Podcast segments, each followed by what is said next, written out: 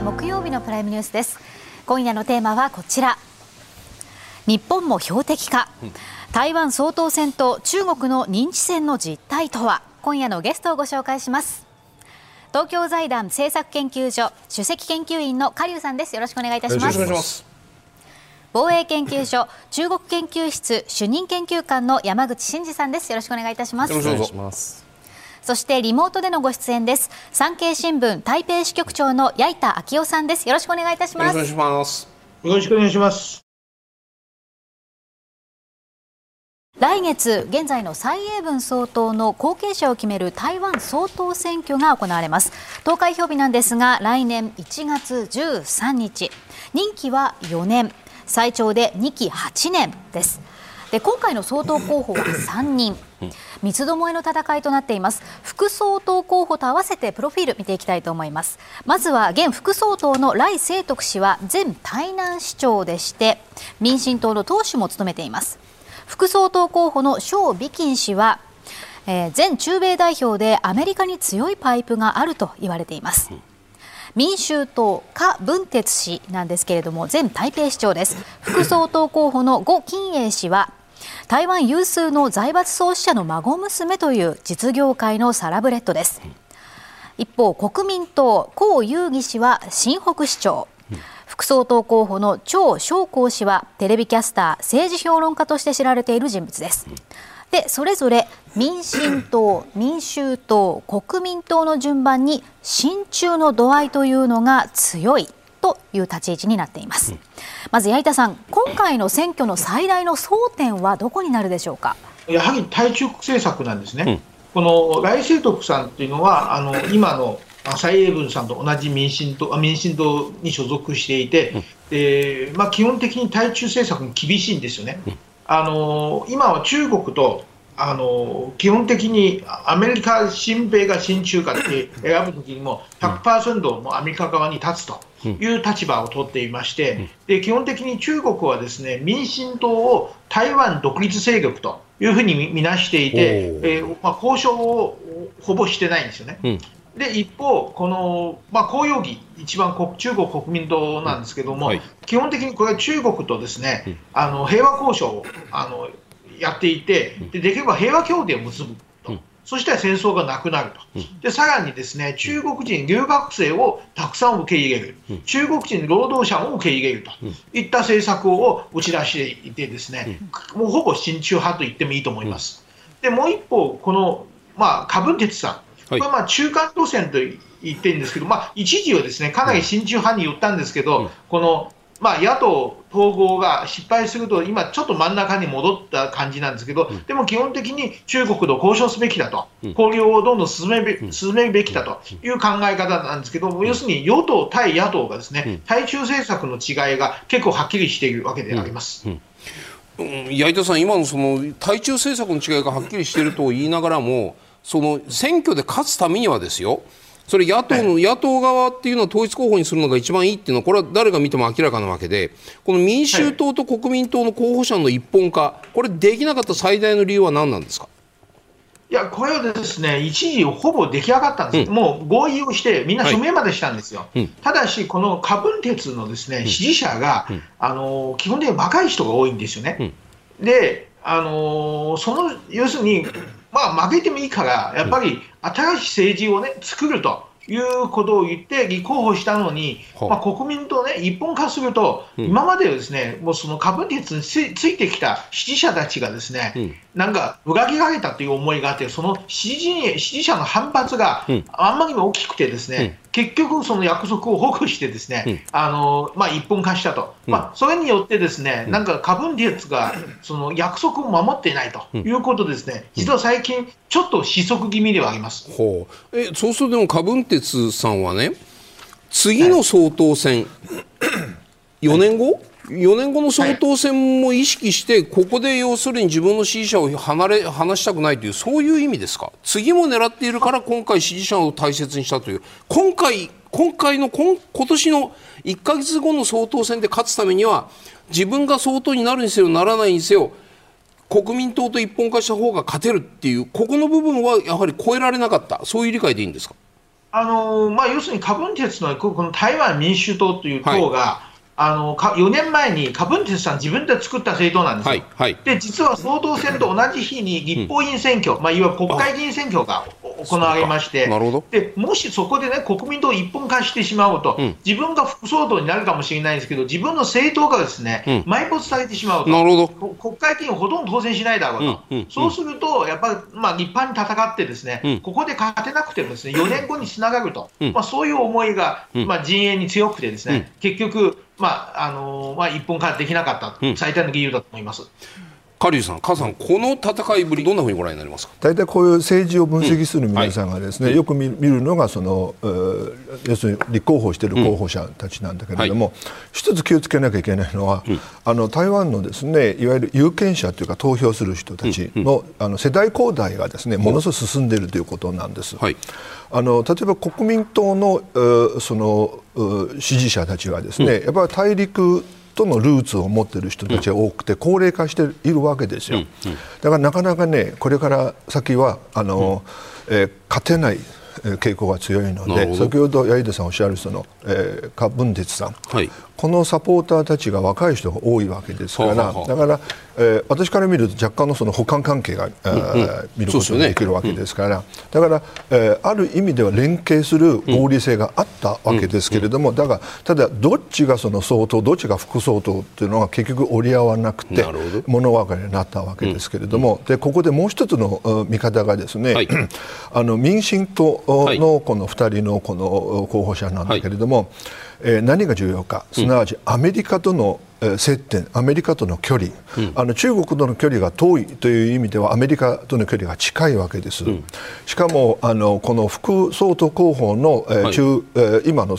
前あの駐米代表なんだけれども、ショウビキン。ショウビキンさん、はい。翔さんという方がね、はい。僕はあの彼女の英語もえー何回も聞いたことあるんだけれども、ものすごくうまい。あのー僕の日本語よりうまいし、あの あのトランプの,、あの英語よりはるかに分かりやすくて品もあってー。だからあのワシントンでものすごく人気があるわけであのパイプが太いと言った方がいいと思うんだけれどもそうするとですね見方を変えれば今回のこの選挙はですね、アメリカに投票するか中国に投票するか米中のですね、はあいわゆる代理選挙の形になってくるというふうに我々見るべきだと思います。それは民進党が アメリカでってこういう意味ですよね。そうですでどこの国民党に入れる人たちは中国寄りの思いをしてる人たちはここに入れたらいいんじゃないかとこういう意味でおっしゃってる。そうですはあ。山口さんどういうふうにご覧になってますか？えーとまあ、おそらくその、はい確かに親中度合いの違いは確かにあるとは思うんですけども、ただ多分、まあ、馬英九政権の頃の、お中親中親中と反中の度合いからするとですね、もうもうかなりこう幅が狭まったんだと。つまりかあの以前に比べれば多分国民党も、お以前ほど、えーまあ、対話路線といいますか、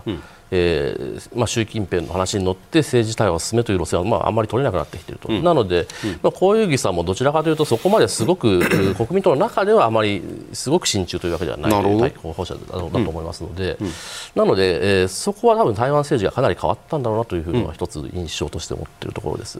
そこはどう見たらいいんですか？要するにその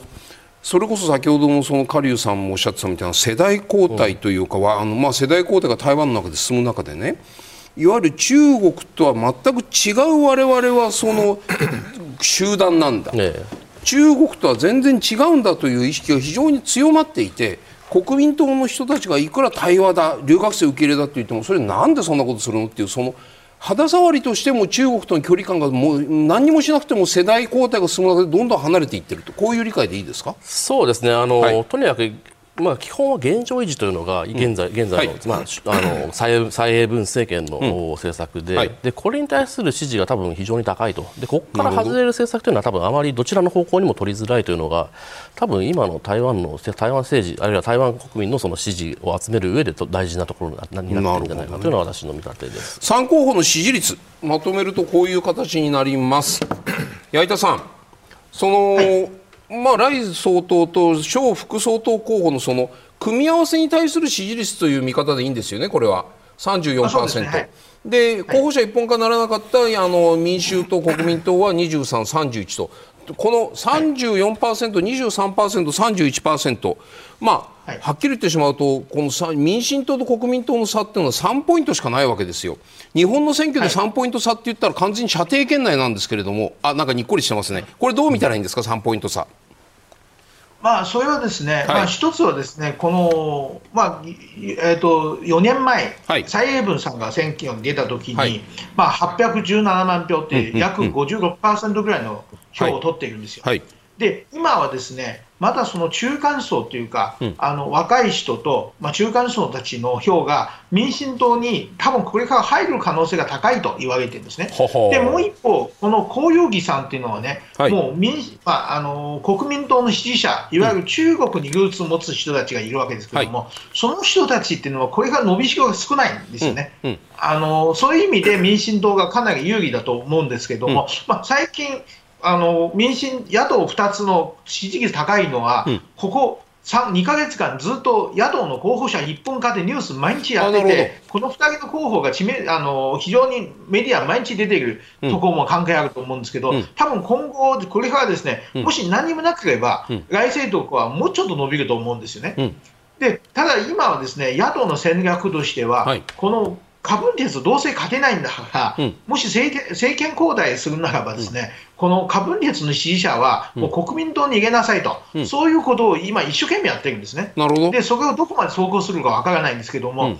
だからまあ、そういうような感じ、今、置かれていて、あとね、国民党の今の、あのー、戦略としてね、もちろん中国と仲良くって言っても、はい、まあ、中国、基本的に今、すごい気が上げてるわけですから、はい、それななかなか説得力がなくて、でむしろ国民党、特にこの張小校というあの国民党の副総統候補、はい彼がですね、はい、今回の選挙は戦争か平和かの選択だと、もし民進党をに投票すると、ですね、はい、台湾の若者がみんな戦場に行かなければいけないと、はい、いうことを言って、ですね、はい、だから中国と仲良くすれば、うん、中国攻めてこないと。いうことで、一生懸命訴えていくわけですね。だから中国の留学生を受け入れるにしても、うん、もうほぼ人質みたいなもんですよね。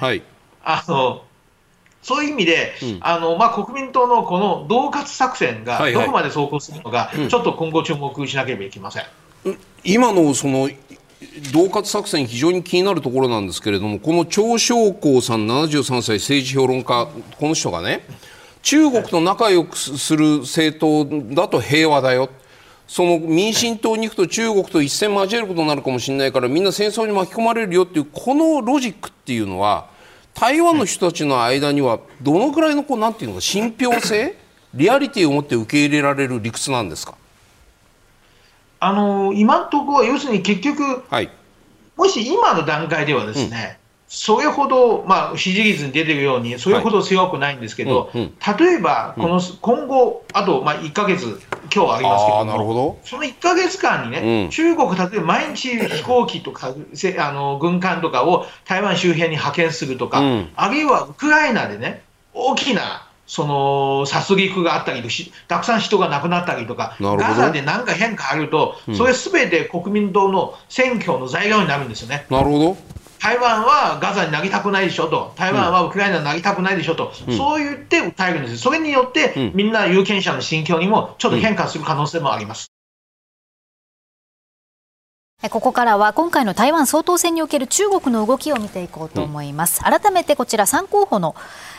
最新の支持率見ていきたいと思うんですが、うん、民進党、来清徳氏と小美金氏が34%、民衆党の柯文哲氏、呉金英氏が23%、えー、国民党の江遊義氏、張小光氏が31%ということになってるんですが、こう見ていくと、山口さん、現状は前回とは違って支持率に大きな差っていうのがない、本当にあの拮抗しているという状況ですよね。この程度の差であれば、例えば残り1か月間で中国が圧力をかけるですとか、または逆に懐柔策策を取るというようなこういう対策をすることでこの情勢がひっくり返る可能性があるかどうかここはいかがでしょうか？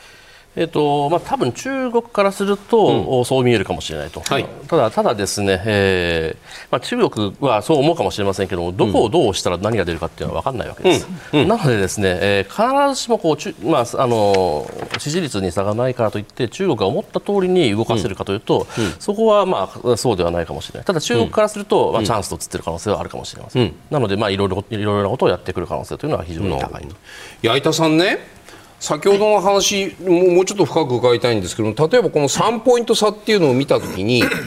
はい。中北京が考えることはここは例えばさっきちょっと言われた軍事的な緊張感をババンと高めて軍事的な緊張感を高めることによっていやこれはやっぱり国民党政権になって中国との関係を良くしないと危険だなというふうに思わせる力による威嚇恫喝ということをあと1か月の間にやろうとするのかないしは、まあ、経済制裁みたいな輸出入輸入禁止措置みたいなものがいくつかもしあるとすればそれを全部リフトしていやいやいや中国は台湾に対して優しいんですよという顔を急に見せてそれが国民党の側に手柄を取らせるような形で持っていくこともそれも政治的な演出でやるよういくらでもあるわけじゃないですか。そういう優しい顔で温かい風を流していや国民党の方が中国との関係うまくいくんだよねというふうに思わせるのか。こわもてでいくのか柔らかい表情でいくのか。あと1か月の間にどういう手が中国側を打つと思いますか？あの今おっしゃった手っていうのは、はい、もう今まで中国全部やってきたんですよ。であの中国、台湾で1996年に、はい、その最初の民主総統選挙があって、はい、その時は中国はですね台湾海峡で軍事演習までやったんですよ。ミサイルを出し発射したりしてね。で、その結果として、義闘機が、中国一番嫌いな義闘機がトップ当選なんですね、うん、で4人出てて、もう過半数を取ったんですね、でそういう意味で、その恫喝は裏目に出たと、うん、まあ、その後ですね選挙あるたんびに、朱友期首相だったり、温家宝首相だったりで、いろんな恫喝したり、あるいは懐柔策として、いろんな優遇策を出したりするんですけど、はいはい、ででも結局、まあ、台湾の人々も分かるわけですからね、うん、あこれを選挙で何かやろうとしているということを分かるんでで、基本的に中国がですね選挙を経験したことがないので、うん。うん、あのやってること全部画面に出るんですよ。だから一説によると、中国を動くと民進党必ず勝つと、だから習近平こそ民進党の選対本部長だという人もいるわけですけれども、だからで今はですね、はい、多分おそらく総合的にいろんな手を打つんですね、うん、ただあの、中国の台湾の選挙への介入っていうのは、うん、あのよくや昔言われるのは、陸海空ってあるって言われてるんですよ、はいはい、陸っていうのは大陸ですね、中国に行く台湾人で大体200万人。まあ、最大時、今は100万人ちょいです、はい、いるんですけど、はい、選挙の時その人たちを束ねて、ですね、はい、もう台湾に戻るチケットを配ったりとか、その例えば特定の候補者の講演会作ったりして、この台湾にいる、あの 中国に行く台湾人を使って、あの選挙に影響しようというやり方と、これ、リックですね。で、会っていうのは、海外、一緒に海外に華僑団体がたくさんあるんですよ、まあ、日本を含めて。はい、これ、親中派もあるんですけど、台湾と中国の家団体を掛け持ちしてる人結構いるんですよ。はい、で台湾選挙になると、この候補者が海外の、まあ、華僑団体を通じてお金集めしたりするんですね。うんはい、でもそのお金は、いわゆる中国支持する候補者の陣営に入るお金は、多分中国が、まあ、迎えてお金出しているっていうふうに言われているんですね。なるほどだから資金がたくさん入るんですね。はいで3つ目は空って空中戦といって、はい、いわゆるフェイクニュースとか流したりするんですね。はいはいはい。で今まではですね台湾のメディアを買収したり、例えば台湾の新聞とかテレビ局をですね、うん、基本的に、まあ、台湾人の経営者っていう名目で、実は中国資本を書いて買ったのは結構あるんですね。で、その後ですね、ツイッターとか、フェイスブックについて、はい、そのフェイクニュースを流すんですね。うんで最近が多いのがですね、はい、TikTok ですね、はい、あの短い動画を流す。うん、あ本部が中国にありますから、うん、それを結構そ聞いてるんですね、だから、まあ、いろんなですねその軍事演習以外にもですね、この台湾に対する浸透する方法をたくさん中国を持っていて、それ全部やってるわけです、うん、1996年ね、はい、あの民主化したわけですけれども、李登輝、陳水扁、馬英九、はい、この3人のその総統の選挙ですね、うん、あの時代何が争点だったかというと、うん、台湾の人の、ね、アイデンティティをめぐるあのあの争いだったわけですよ、あの中国大陸にルーツを持つかどうかとかね、でだけどその争点はそのアイデンティティだったんだけれども、はい、蔡英文総統になってから、やっぱり台湾有事、うん、そそうなったらどうなのか、中国を攻めてきたらどうなのか、うん、だけどこの話がですね、うん、あの一番最初に今日飯田さんおっしゃったその、はい、えー、民進党に投票したら、若者が、ね、戦場に送り込まれるから、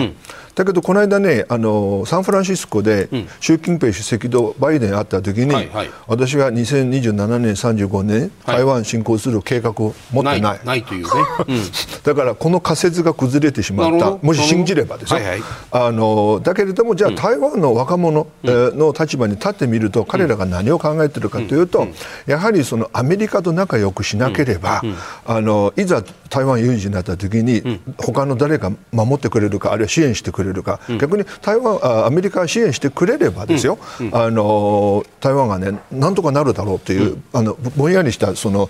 仮説を持つわけですから、したがってですね、この今回、民進党が勝った場合、かなり長期政権になる可能性が高くて、でそうするとですね、あの時間軸長く伸ばすと、北京にとってはですね簡単に台湾をですね攻略できなくなる可能性が高くて、そうするとやっぱり方針転換をして、何らかの形で、えー、対話の可能性をですね、うん、模索してこなきゃいけない、うん、でだから、えー、今その、えー、民進党のこの2人の候補がですね、はい。はい、台湾の独立何も言わなくなったしそうそうそう。それでね、うん、最近の「フォーリン・アフェアーズ」アメリカの雑誌でですね、はい、あの有名なシンクタンクの研究者が、中国通なんだけれども、あの警告してるわけです、独立宣言するなよと、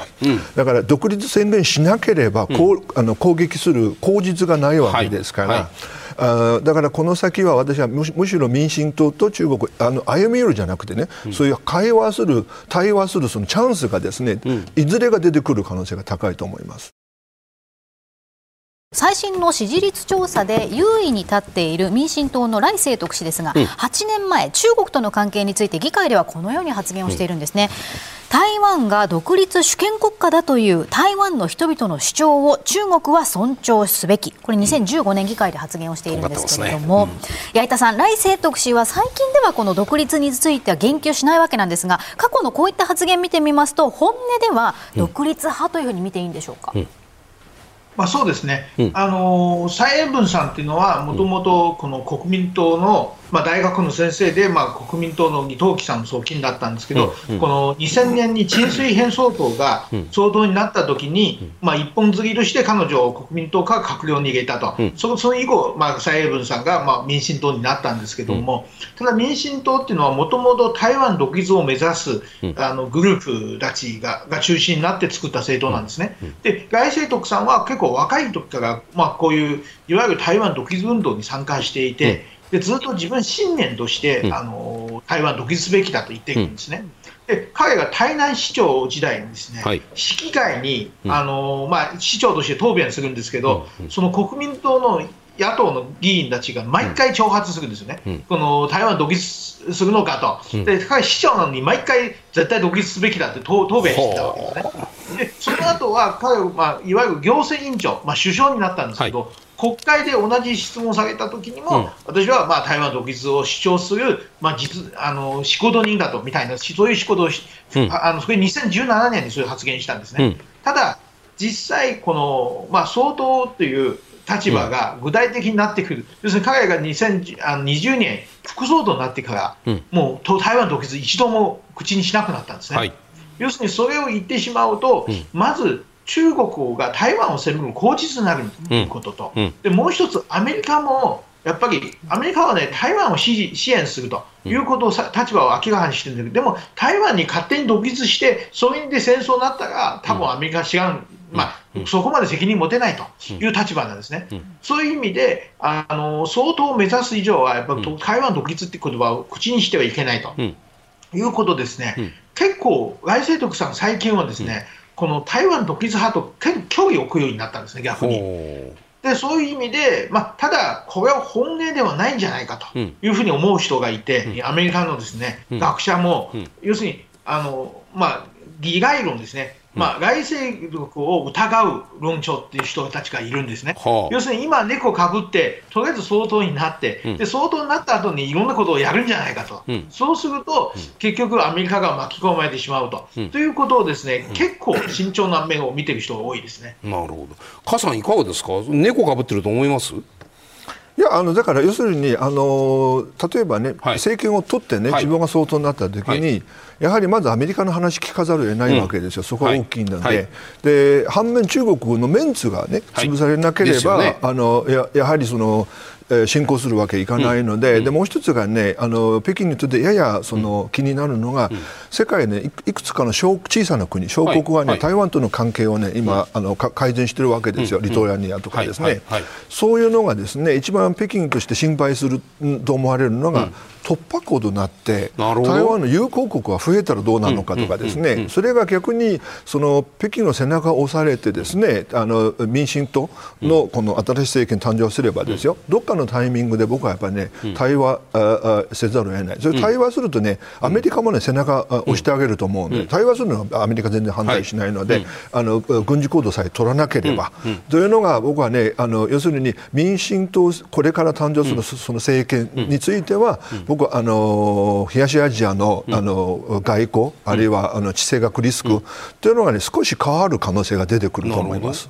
山口さんね、相当になった後に独立論というものをライさんが口にする 可能性です、可能性、今、八重さんがもしアメリカの中におけるラあのライライさんに対するその懸念というのが、それが本当にリアリティを持って、われわれ、まあ、日本から見たらそういうことになると、緊張感一気に高まるんで、うん、一つの懸念ではあると思うんですけれども、ライさんが相当になった後に、いや、独立なんだよっていうふうに言う可能性、そのリスクを取る可能性どうあると思いますか？私はそれはかなり低いと思ってます、うん、やはりそれは、まあ、先ほどから出てますけどやっぱりアメリカの支持というのは非常に大事でして、はい、これこれ抜きではやっぱりほとんど立ち行かないと、うん、で民進党政権立ち行かないと、うん、でそれがまあ分かっているからこそ来清徳氏は、はい、あまあ現状維持だと、うん、蔡英文政権の方針を引き継ぐという話をしているわけですし、またあ副総統には勝利禁止、はい、彼女を置くと、だからやはりこうアメリカとアメリカの信頼をどう勝ち勝ち取るかというのは非常に大事で、まあ、そういうシフトになっているという形で、これをですね裏切り出してしまうと、まあ、これまたあの、まあ、前前の昔の総統の新水平し、はいはい、まあ、ちょっと突っ張りしすぎてアメリカからも見放されてしまったと、うん、こういうこの二の舞にならなる可能性もあるわけですからそれはやはりできないんではないかと思ってます、うん、矢板さんねその意味で言うと、はい、そのいわゆる独立論を封印して胸に封じ込めてしまった来清徳新総統にもしなった場合これはでも北京にしてみたらそれほど怖い存在ではないのか？怖い存在ではなくなるのではないか？ここはいかがですか？あの今までであれば、うん、あの多分それで OK だと思うんですよ。はいはいはい、あの要するに中国はもう、まあ、鄧小平とか胡錦涛とか江沢民とかは、うん、ととりあえず台湾問題をいつか解決しなければいけないと。うん。でも今はまだ木は熟してないとい。う考え方で、先送りしてもいいという考え方だったんですけども、ただ習近平は最近どうもですね、自分はもう、あの中華民族の偉大なる復興というスローガンを打ち出してですね、自分の世代で何とかしたいっていうのをかなり意欲的に見えるんですよ。台湾問題に対する言及も増えてるし、例えば、この台湾がね、もう台湾は別に独立しませんよと言ったって満足しない可能性あるんですね。要するに中国の方から、だったら一緒になろうというふうに圧力をかけてくる可能性があるんですね。習近平は今年70歳です。で彼は今後、あと 5,、まあ、5年、5年、多分80歳とか85歳まで、うん、もし中国のトップで居続けると、うん、実績が欲しいですし、はい、彼の任期中に台湾問題解決したいとなれば、うん、台湾はね、台湾独立しないって言ってるだけじゃ、中国満足しない可能性あるわけですね。なるほど。そうすると、台湾どうするのかっていう、それは結構重要な問題だと思うんですね。ここからは中国が仕掛ける非軍事力による影響工作認知戦の手口と効果について伺っていきたいと思います、うん、中国の認知戦について防衛研究所ではこのように分析をされているんですがこちらドドンとこの図を持ってきました。認知戦のイメージというこの図なんですけれども山口さんこの図を見ながらですね中国が仕掛ける認知戦というのは具体的にどういった形で繰り広げられるのかご説明をいただいてもいいでしょうか。はい。えっとまあ、中国共産党がやっている、まあ、認知戦あ、まあまあ、これ影響工作とかいろんな言われ方してますけれども、はい、まあ、基本的には相手国の、うん、まあ、世論に影響を与えて、まあ、それを混乱させたり、うん、えー、あるいは、まあ、じあの中国に望ましい方向に持っていくように誘導していくという、うん、まあ、そんなそういうものです。でこれこのためにはいくつかの方法がありまして、例えば一つは対外宣伝、えつまり公式のメディアを使って、えーまあ、いろいろ宣伝をするプロパガンダを流すということです、でこれ先ほど矢板さんのご指摘でもありましたけれども台湾の場合は、あまあ、メメディアへの、まあ、中国資本といいますか中国が実際は影響力が非常に強いということもありまして、まあ、かなり中国寄りの報道がなされることが結構あるということでそれは買収されたりとか資本が取られて中国資本になっているテレビ局とか新聞社とかそういう意味ですか、えっと、中国資本になっているといいますか、はい。あのまあ、中国に進出している新地台湾企業、あーその新すごく新中の台湾企業が、あーまあ、その台湾のメディアを買うということなるほど。そういうことをやってますので、まあ、かかなりこう、まあ、中国寄りといいますか、の報道する場合があると、まあ、これが一つです、であと、まあ、ちょっと右側に行きますけど、こちらですけど、協力者方式というやつですけども、はい。これはまあもうちょっと人と人の関係で、えーまあ、その協力者を作ると、これ、まあ、中国と台湾の場合は、えーまあ、文化的なつながりもありますし、まあ、経済的にも非常に関係が深いということで、えーまあ、人と人の関係が非常に濃いと、でその中には、あーまあ、非常にこう中国のお people まあ、これ自覚的か自覚的でないかは分からないんですけども、まあ、どちらもあるんですけども、まあ、協力するようになる人というのは結構出てくると、でこれ、まあ、協力者方式という形です、でまあ、真ん中がやはりやはりこう一つ最近注目されているところでして、はい。まあ、これ偽情報とか、はい。ディスインフォメーションと言われるもの、はい。これはあー、まあ、主にですね SNS とか、インターネット上でさまざ、まな偽情報を流すと流し続けると、はい。これこれによって、はい。えーまあ、中国に望ましい方向にえー話を持っていくあるいは、えー例えば台湾のお民進党のお信任を下げるとかですね、えー台湾の国内のお、はい。まあ、分断を広げていく社会の中のいろんな政治的、あるいは社会的な分断を広げていくという、まあ、そんな手法になります、でこのためにまあいろんな手法いろんなこう手段が取られているんですけども、例えばそれはあ組織的なあまあ書き込みをするう人々、まあ、人々だけじゃなくて、まあ、おそらくその、まあ、自動化したボットみたいなものを使っていると思いますけども、はいはいはいまあ、組織的に行っている場合もありますし、まあ、もうちょっとこうお組織的でない場合もあると、あとはコンテンツファームと呼ばれるものがありましてこれこれはですね、あのこれですねえそれはですね、えっとまあ、これ、えっと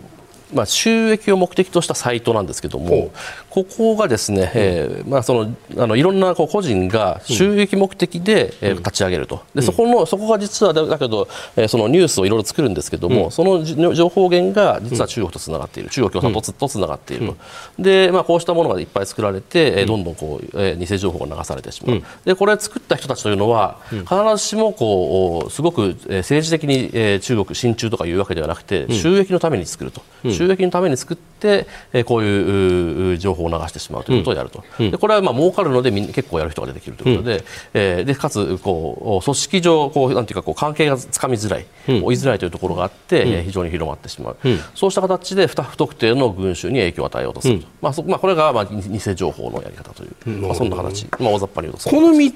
つ、まあ、チャンネルは要するにこれがこれがいわゆるマスコミみたいなものでね。そうですね公式メディア。これこれがマスコミみたいな話でこれがネット。でこれが例えばまあ人間関係みたいなものでもしやるとすればですよ。そのそのチャンネルを通じてかかる工作というのは、まあ、利害関係による誘引だったりないしは恐怖による圧迫だったり一方逆で親しみとか信頼関係とかっていうその高難経済とかいろんなものでもって中国に対するハードルを下げよう中国に引き寄せようというこういう工作を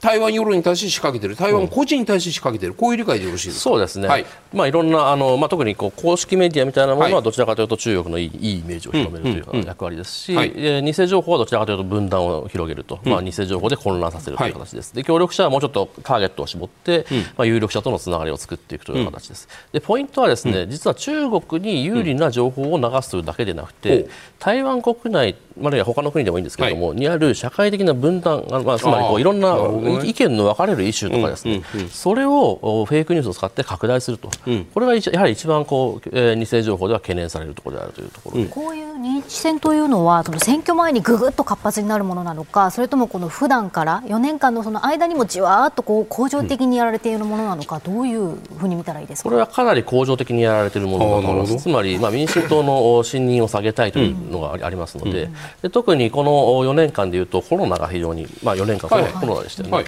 で、コロナというのはやはりこう、まあ、どこの社会でも同じでしたけども、非常にこう、えーフェイクニュースが出回る、まあ、元になると、非常にこう、なんていうかあの、社会を分断してしまう原因となりなってきましたけども、えーまあ、台湾の場合もそうでして、えーさ例えば蔡英文政権がうまく実は対応してないとかですね、実はもっとほ感染者がいるのを隠してるんだとかですねそういう話ですとか、あとは蔡英文政権があーあの、えーワクチンの確保にうまく、に失敗しているとかですね、そうした情報が非常に流されたと、でこれはまあ一部、まあ、なんていうかこう全く全部嘘というわけではない部分も入ってますので、それが非常にこう、えー、人々に対して営業してしまうことがあると。ということで、まあ、あのこうした情報は常に行われているということです。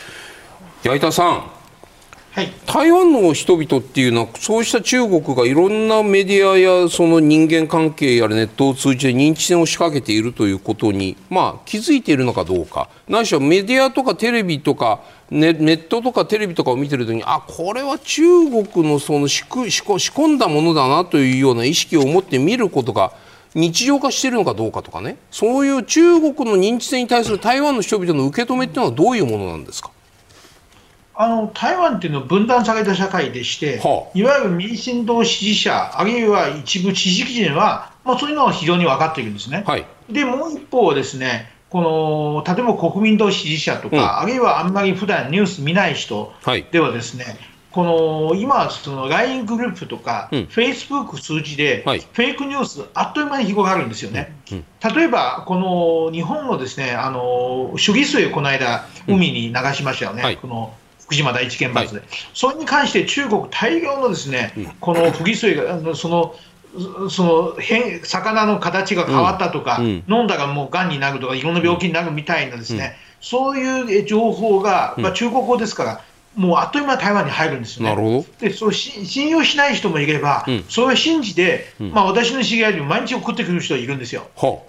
の気をつけなさいとかそうそういう意味でですね、だから信じる人もいるんですよね、うん、そういう意味で非常にですねあの厄介なんですね、うん、あるいは例えば台湾の治安が悪いというニュースを出すと、あの確かにで要するに、まあ、人間社会ですから必ず事件、事故っていうのはあの治安案件ありますね、はい、それをもうものすごい誇張に大きくてね、この事件のもの全部、民進党が、うん、あのいわゆる反社会的勢力と手を組んでるからこんなに治安悪くなったんだみたいなニュースを毎日流すんですよ、うん、そうすると民進党の支持者でさえ、うん、あ最近確かに治安ちょっと治安が悪いんだなというふうに思う人が増えるんですよ。で実際は台湾ですね、ここ最近8年間、毎年犯罪率が落ちている、下がっていくわけですよね。本当は台湾は、今は台湾は歴史上、最も治安のいい時期にもかかわらず、うん、結局そういうフェイクニュース流すことによって、うん、みんなが治安が悪いという印象を抱いてしまうわけですよね。矢田さん、でもその中国側の認知戦に対して台湾当局は当局というかまあ台湾政府はね国民に対して注意喚起とかっていうのはするもんなんですか？それとも犯人がはっきり割り出すことができない以上これはあの特に名指しで気をつけろとは言えないものなのか？どうなんですか？あの結構いろいろ例えば台湾の新聞にはですね、はい。このフェイクニュースを訂正するコーナーがあるんですよ。ははこういうフェイクニュース指定すコーナーがあったりとか、はい、政府とかフェイスブックをつあの、うん、作って、こういうフェイクニュースで流すことはよくあるんですけども、うん、ただ、一つはあ、やっぱりフェイクニュースの方がインパクトあるから、そっちの方がですね、みんな見見てしまうんですよ、あっという間に広がってしまうというのもありますし、はい。はい、あとね、そもそも政府を信用しない人もいるわけですよね、はい、そういう意味で、まあ、効果はかなり限定的ではあると思います。なるほどね、カリさん、いかがですか、中国の台湾に対するその認知戦、一定の効果が上がっているというのお話のように聞こえます、どうご覧になりますか？あの、ね、これ、認知戦というのは言い方変えれば、はい、情報操作なんだよね、うんうん、あのフェイクニュース流して、こう情報操作、で、はい、そういうのがですねどういう社会で一番効果があるかというと、はい、情報は、ね、コントロールされている社会が一番効くわけですけれども、で例えば日本の社会、台湾の社会でこう流したって、はいえー、効果がゼロとは言いませんよ。うんかなり限定的だししかも台湾のあれ見てると、うん、世界で最もユニークな IT 担当大臣がいるわけですよね、あのね。ペロって髪の毛長い人、はい、そうそうそうそう、はい、あのでですから、はい、あの決して我々そういうの、い、わゆる認知戦を、の効果はね過大評価していけない、ただ、あの山口さんのお仕事からすればですよ、こういうのは当然警戒しなきゃいけないんだけれども、で何が怖いかというと、あの日常的にですね、フェイクニュース流したって、あの我々情報対象している社会においてはそれほど怖くないんだけれども、例えばね選挙の直前になって、例えばアメリカでいうとあの、えーなんていうの議会あの選挙せよとかで、ねああいう呼びかけしてですね、黒人とかですね、あるいは所得層の低い人たちがわーっとこう議会押しかけるわけでしょ？でああいう要するにあの煽るっていうような、あの書き込みをですね、された時にどう対処するのかっていうのがね、あの投票直前だとかですね、そういうのが僕は民主主義の国あるいは社会というのはかなり警戒しなければいけませんが、あとは日常的にですねこれモニタリングする必要はあるんだけれども、あの過度にですね、あの怖がる必要は僕はそれほどあのないと思います。なるほど。山口さんね、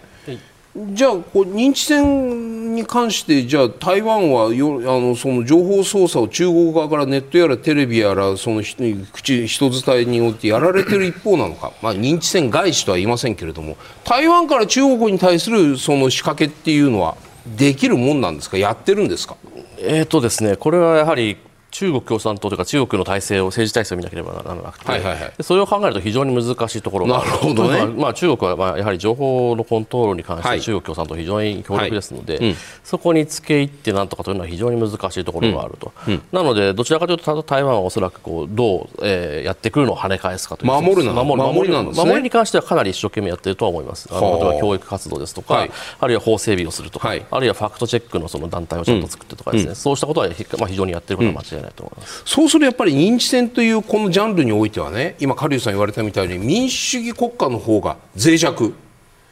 少なくとも影響は受けやすい。少なくとも受け入れてしまう、まあね、ネット社会において入り口のところでパーンとシャットダウンできるようなシステムを少なくとも我々は持ってないわけですよ、ね、中国はもしかしたらその入ってくるところで遮断できるシステムを持ってる。そこの違いのところにおいてやはりこう我々の方が社会としてね認知戦に対するなんていうの体制が低いというか弱いんじゃないか。ここはいかがですか？そうですね。やはりこう、まあ、民主主義で、はい、かつ、まあ、情報が自由に、うん、えー、行き交いする社会では非常にこうそこでコントロールするのは非常に難しいところがあると、うん、でかつですね社会が非常にこう分極化してしまったようなところ、はい、政治社会が非常に分断化してしまったようなところでは、かなりこうしたフェイクニュースの影響を受けやすい、まあ、これはアメリカの,、うん、あの大統領選挙の状況を見れば非常に明らかだと思いますけれども、はい、そういうところでは非常に効いてしまうという傾向があると思います、だからここはかなり非対称な関係になってくると、えまあまあ、権威主義側がかなりこここの民主主義の弱点をついてくるという、そうした傾向がかなりこの5、6年、非常にはっきりと見られる傾向になっているとはいどうぞあの反町さんが毎日この番組やっててですねあ。まり SNS ご覧になる時間あまりないと思うんですけれども。見てる あの例えばね YouTube とかね、あの調べたことあるんだけれども、矢井田さんもよく YouTube、あのい。ろんな動画、あの出てるんだけれども、あれよく見るとですね、例えば先ほどおっしゃられたそのプロパガンダの,、あの動画あってね、あれの再生される件数がね、うん、少ないんですよ。う。ん、あやっぱりね本当に面白いあの、うん、意味のあるものがね、やっぱあたくさんの人見ててあの再生されて下の書き込みもあるし、もちろん中にはですよその罵ったりするっていうのも、はい、そういうまあ言い方悪いけどあゴミみたいなのもあるんだけれども、そういうのは、うなんていうの、えー、そのその出てくる人がですね、ゲストが、あんまり相手しない無視するわけですから。だから結局ですね、あの多様化している情報のその民主社会民主主義の社会というのは、そこはね各々の個人が独立で自分で判断するその免疫力といいますか、あの持たないと、あのいわゆるファイアウォール作ってね、これ遮断これできないわけですから、だから各々の人のその判断能力に委ねる、委ねられるべきだと思いますね。日本に対しても中国は認知戦を仕掛けてきているかどうかこの点いかがでしょうか？えっとまあ、もちろんですね例えばいろんな宣伝活動をするとか、はい、そうしたことはやってやってると思いますし、うんまああのまあ、台湾ほどではないにしても、まあ、何かしらの人的なコネクションを作っているということはもちろんや今やってるし、うん、まあ、考えてるしやってると思われると。うん。うんであとは、まあ、フェイクニュースに関しても全くやってないとは思わないんですけれども、うん、ただ、やはりですねあまり効果的ではないと、まあ、特に日本の場合はほとんど効果を発揮していないと言えるんではないかと思います。これはまあいろんな理由があるんですけれども、うん、一つはあ、まあ、対中認識が非常に悪い。対中、まあ、世論が非常に悪いと、なのであまりこうあのいろんな宣伝してもですねそれはそんなに通らないというのが一つあると。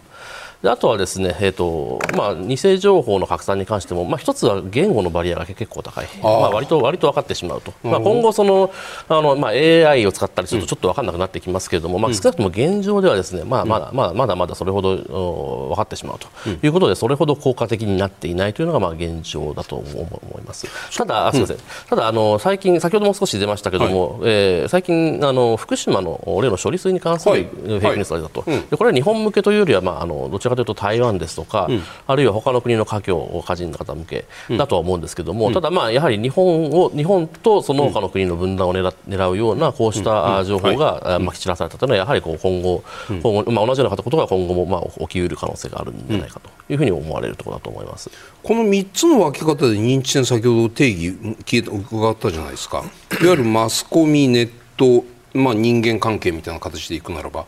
この3つの形で言うと言葉の壁とかその日本人の対中感情みたいなものを考えると一番こう日本に浸透しやすい方法っていうのは協力者ですか？ただですね、これも、はい、まあ、今、それほど有力ではないつまり例えば、例えばじゃあ政治家等に浸透できるかというと、それは非常に,、非常に難しいですよね、うん、まあ、今、中国と仲良くしてもそれほど儲から儲からないというか、政治家にとって儲からないですので、うん。まあ、かなり日本に日本の対中のこうなんて言いますか認知戦のバリアというのは基本的には高いとは思います、なるほど。それは別にその政府が努力したりね国民が自ら気に気をつけているから認知戦に対するその免疫が高いということではなくてなんか別の形歴史的な経緯とか日頃のその日常的なその巷あふれる情報とかによって自然に免疫度が高まっているみたいなこんなイメージ。政府が努力して認知戦で日本が抵抗力が強まっているとそうじゃないですよね。まあそうですね、まあ、政府もあの少しずつ、まあ、こうした問題には、はい、のような取り組みを始めていると思うんですけれども、はいうん、まあ、まだそれが本格化する以前の段階でもですね、うん、まあ、まだそこまで大きなこう社会社会の危機になるような、うん、そんな大きな問題には今のところはなっていないと、まあ、そんな感じのそのそういう評価がまあ一番適切なんじゃないかなと思います。矢田さん、台湾にいらっしゃってですね台湾に対する中国の認知戦がばーっと例えば、まあまあまあ、新聞会社やテレビ会社を買収するスポンサーになるいろんな方法がある。ネットで打つ人間関係ないしは、ね、中中国に進出している企業を抱え込むいろんな方法があるでしょう。そういう状況を見たときにじゃあ日本はどうなんだろうかって思うとどういう気持ちになりますか？日本は大丈夫ですか？それとも同じような手でやられるかもしれないという危険を感じますか？あのまあ、台湾への選挙はかなり介入してきているというのは、もう先ほど、あの述べたんですけども、はい、実はオーストラリア、カナダといった国々に対しても中国が選挙が介入しているということは、もうすでにニュースにはなってまして、で日本に関してですね、はい、まあ、確かに先ほど山口さんおっしゃったように、日本の国民感情が非常にやっぱり対中に厳しい国民感情があるのでね、うん、なかなか難しいんですけど、うん、でも例えば沖縄、うん、私はあのあった台湾の学者の中で、はい、かなり中国が沖縄に対する認知作戦というのは、あのー、使っていて、要するに沖縄の人たちがですね、はい、やっぱり台湾有事は日本有事ではないというふうに思って主張してい。る人が多くて、ですね、うん、そそこで例えばこの、やっぱり日本は台湾の戦争に巻き込まれてはいけないというふうな主張をしたい人が、その人たちに材料を提供したりとか、そういうことをやっているんではないかというふうに、あのまあ、調べている台湾人学者がいて、で彼らが心配しているのは、例えばですね、中国が台湾を攻めてきますと、その時にもし台湾を助ける。あ米米兵が一番多いのが、普天間の米軍が、あの台湾まあ、そのマリンズをですね、はいはい、台湾に、まあ、あの向かわせるんですけども、はい、その時に、うん、おそらく多分佐世保あたりから船が来て、でそのマリンズに乗せて台湾に行くんですけど、うん、例えば沖縄のいわゆる平和勢力、反戦勢力を使って、この港を止めると。はあ。それが乗り降りできなくなると、台湾に救援するの1週間でも2週間遅らせることは、多分できるんじゃないかと。いうふうに心配して調べている台湾人学者がいるんですけども、そういう意味で、全く日本を安心するとは、まあ、とはできないと思います、うん、その意味で言うと、矢板さん、例えば中国が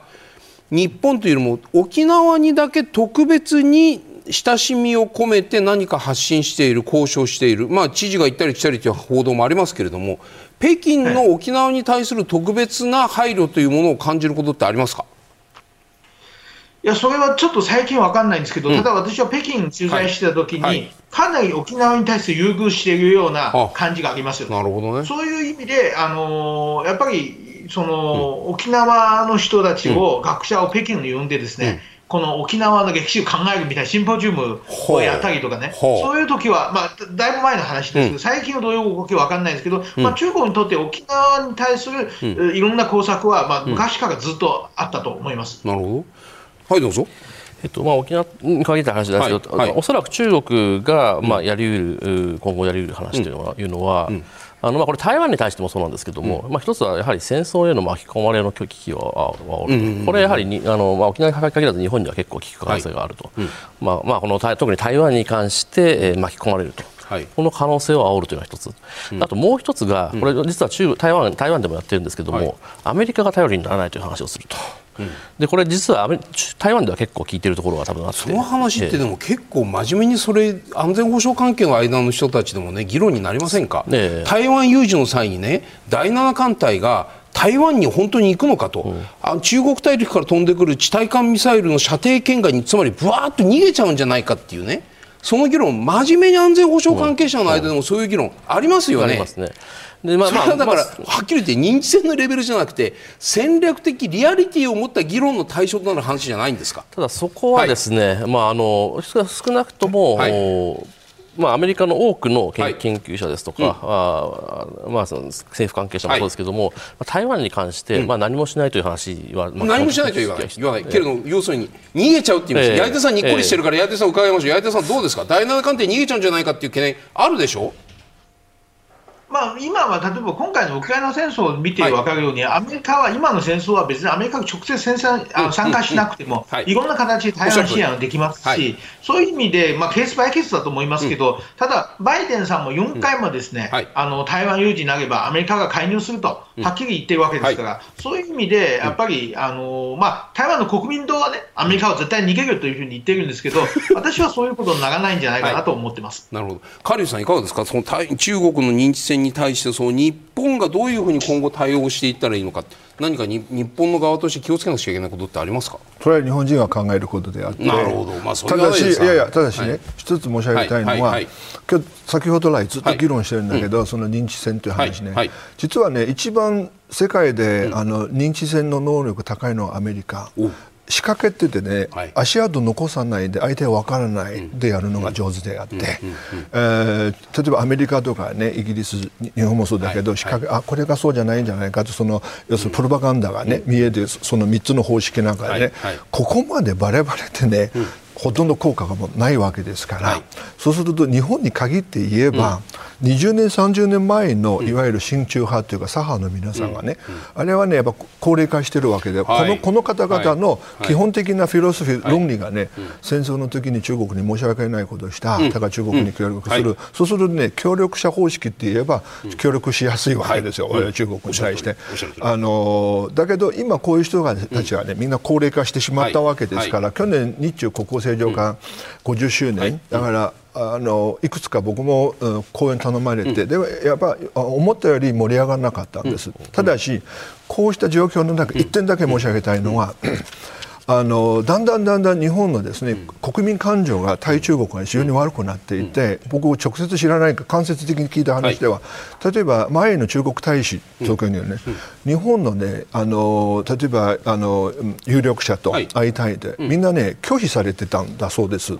高原優さん、うん、前のね、うん、あのか僕かあくまでも間接的な話だけど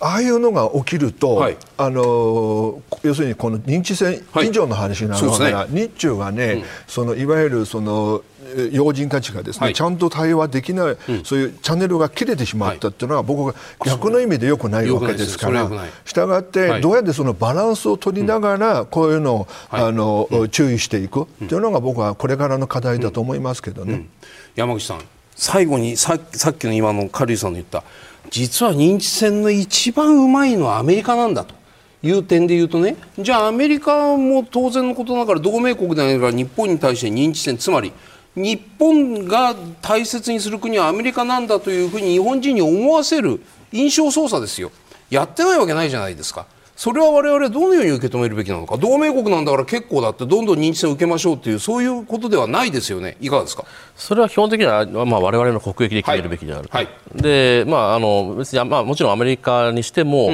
うん、まあ、自分たちはいい国で、えー、はい、同盟国として信頼できてという宣伝はもちろんすると、うんうん、でこれをまあどう考えるかは我々我々の問題でうん、で我々にとって、まあ、それが本当に利益になるのであれば、うん、その選択で、ま、間違いないわけですよね、なのでやはり、まあ、判断の主体はあくまで我々であるべきと。いうところでなんではないかと思います。これはね、矢井田さんにも書いた。矢井田さん、いかがですか、日本でアメリカからの認知戦に対して、あまりにも無防備じゃないかという言い方言い方ありですか？いや、これは、まあ、日本は法治国家ですから、はい、法律を、まあ、アメリカ最大の認知戦はハリウッドなんですよ、うん、日本人みんな映画を見ていて、あこれはだから、それは合法じゃないですか。はい、だから中国みたいにですね、はいはい、フェイクニューあるもないないことを作ったりとか、はい、あるいは買収したりとか、選挙違反したりとか、そういう中国、台湾に対する選挙の介入は違法なわけですよ、法治国家として。別に中国、映画作ってね、うん、それを台湾人見れば、それは全然 OK だと思うんですね、うん、そういう意味で、アメリカの認知戦は基本的に合法だと思いますんで、問題ないと思います。では認知戦に負けないために必要なことというテーマでご提言をいただきます、はい、矢板さんにいただいたご提言がこちらになります。はい、えっ、ー、と台湾の民主主義を応援しようというご提言その心は何でしょうか？はいえーとまあ、もちろん台湾の選挙っていうのは、まあ、台湾人があの自分が投票して決めることなんですけども、ただし、この中国がね、いろんな手を使って、台湾の選挙に、まあ、介入していて、それによってその結果が変わるとすれば、これ、民主主義を否定するものなんですよね。だそういう意味で、日本はやっぱり台湾を応援しなきゃいけない、少なく少なくとも日本は台湾を民主主義を支持するというポーズを作らなきゃいけあの示さなきゃいけないと思うんですね。例えば、去年はアメリカのペロシあの議長が台湾に来たり、その前にチェコの議長であったり、リトアニアの議長だったり、みんな台湾を訪問してるんですね。日本と台湾はこれだけ関係がいい国なんですね。まあ、議長っていうのは国会の代表、民意の代表なんですね、うん、特に政府の代表ではないので、うん、例えば日本のその議長なり副議長ですね、うん、あの参議院でも衆議院でもいいんですけど、はい、台湾を訪問することによって、それによって台湾人はすごく勇気づけられると思いますし、そういう、まあ、台湾の民主主義を応援する姿勢を日本はやっぱり持つべきだと考えてます、自民党の議員団とか、その自民党青年部とか行くじゃないですか、あれでは、はい、なんなんとかパワー、政治的なパワーがまだ足りないと、こういう意味でおっしゃってる。まあ、そうですね、やっぱ議長の方が、うん、あのより代表的だと思います。はい、ありがとうございます。続いて、加龍さんお願いします。はい、えー、この四文字熟語の意味がですね、うん、危険を無事に乗り切って、はい、あの平和を実現すると。なるほど。えー、意味はですね、うん、要するにあのただ不安を煽っても意味がないので、うん、やはり戦略をですね、きちんと、えー、考案して実行していかなければいけないという意味なんです。日本は要するに戦略が足りないということなんです。それはもう安全保障の議論なんかで当然よく出てくるのはね日米安保があるから、はい、自ら考えることを忘れているんじゃないかという批判がある。それそういう意味でもおっしゃってるんですか？それも含めて、はい、あの日本というのは例えば岸田さんが言うべきことを言うとおっしゃるんだけれども、じゃ言った後の戦略はって出てこないのが、こういう意味なんです。うん、なるほど、はい、ありがとうございます。山口さんお願いします。はいえー、分断を乗り越えるということでして、認知戦に対して弱みが出るのは、社会における分断とかですね、うん、あるいは政治的な分断が深まってしまうという、はい、でそれがやはり一番の危険ですので、うん、それに対し、それよりもこう社会の、まあ、強強靭性、政治の強靭性を高めるのが一番の,、まあ、あの対策なんではないかという、まあ、そういう意味で分断を乗り越えるということが起きました。これは例えば台湾に対して中国はね国民党と民進党の支持層に対して真ん中にくさびを打ち込んで台湾の分断を図る。むしろ自分の思う通りの結果が出さないときには割れ目を作ろうとするのはアメリカに対してもそうです。日本に対してもそういう働きかけ。例えば日本中国から見た時の日本の割れ目ってどこにあるんですか？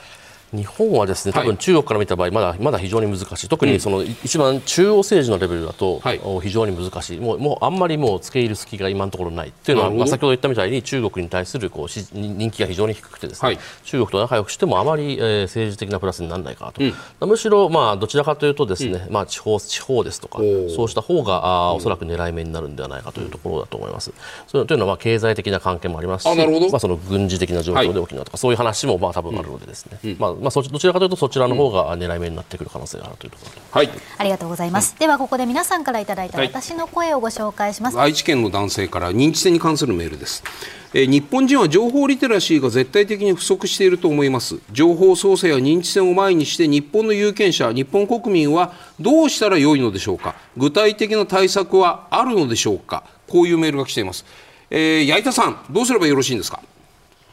えっと、私はまあ日本人に限らずですね、あの台湾人も中国人もみんな同じ現象だと思うんですけど、やっぱり最近みんなですねあの活字読まなくなってきて特に本を読まなくなってきてるんですね、私はやっ歴史の本を読むことが、すると今の立ち位置とか例えばいさっきの認知戦に関しては、もう歴史に、まあ、ちょっと形変わる、変わ今昔と違うんですけど、えー今まであったことをですね、もう一回焼き直してきているだけなんですよね、やっぱり歴史の本を読むと今の立ち位置がよくわかると思いますので、やっぱりそれしかないかなと思います。